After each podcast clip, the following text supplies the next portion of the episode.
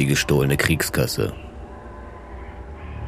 Vor der Schlacht bei Hastenbeck, 26. Juli 1757, lagerte ein Teil des englisch-hannoverschen Heeres bei Bessingen.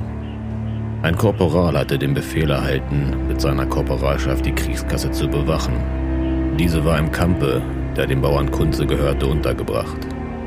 Kunze war ein habgieriger Mensch, der, wenn es galt, sich zu bereichern, vor keinem Unrecht zurückschreckte. Er hatte es bald herausbekommen, welche Aufgabe der Korporal zu erfüllen hatte. Da war sein Entschluss gefasst.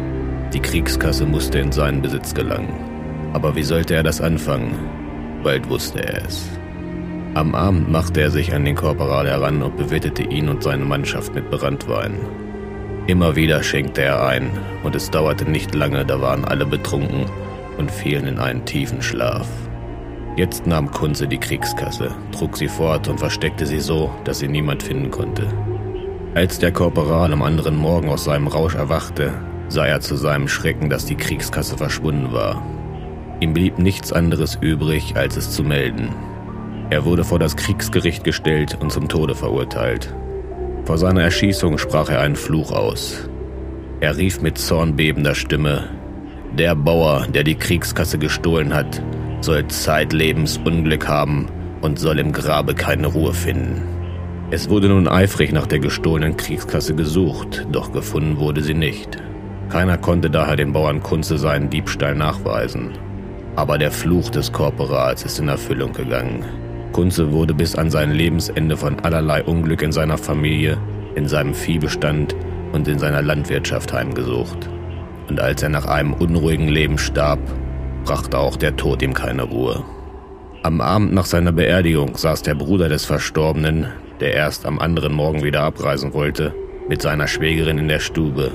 Er war ein starker Raucher und bedauerte, dass er seine Pfeife vergessen hatte. Da sagte seine Schwägerin, Geh doch in die hintere Stube, dort wirst du die Pfeife deines Bruders finden. Als er in die Stube trat, stieß er einen Schrei aus und wäre vor Schrecken beinahe in die Knie gesunken. Denn hinter dem Ofen saß sein Bruder und rauchte die Pfeife. Schreckensbleich und mit zitternden Gliedern lief er zu seiner Schwägerin zurück und erzählte, was er gesehen hatte. Er wollte nun keinen Augenblick mehr in diesem unheimlichen Haus bleiben, sattelte sein Pferd und ritt fort. Was sollte man denn nun aber mit Kunze machen? Er war doch gestorben, und Tote gehören ins Grab.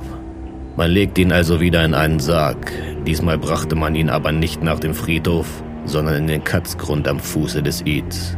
Hier wurde er zum zweiten Mal begraben. Ruhe hat er aber immer noch nicht gefunden. In jedem Jahre nähert er sich seiner Wohnung um einen Hahnenschritt. Zwar wird es lange dauern, doch schließlich wird er seine Wohnung wieder erreichen. Nachts ist Kunze in einen Hasen verwandelt. Wer ihn sehen will, der muss sich morgens um 5 Uhr an den Südausgang des Dorfes stellen. Er wird dann einen Hasen, der auf drei Beinen läuft, vom kunzischen Hofe kommen sehen. Der Hase läuft über die Straße und schlüpft durch die Hecke in den Kamp. Wenn er die Stelle erreicht, wo die Kriegskasse gestanden hat, ist er plötzlich spurlos verschwunden.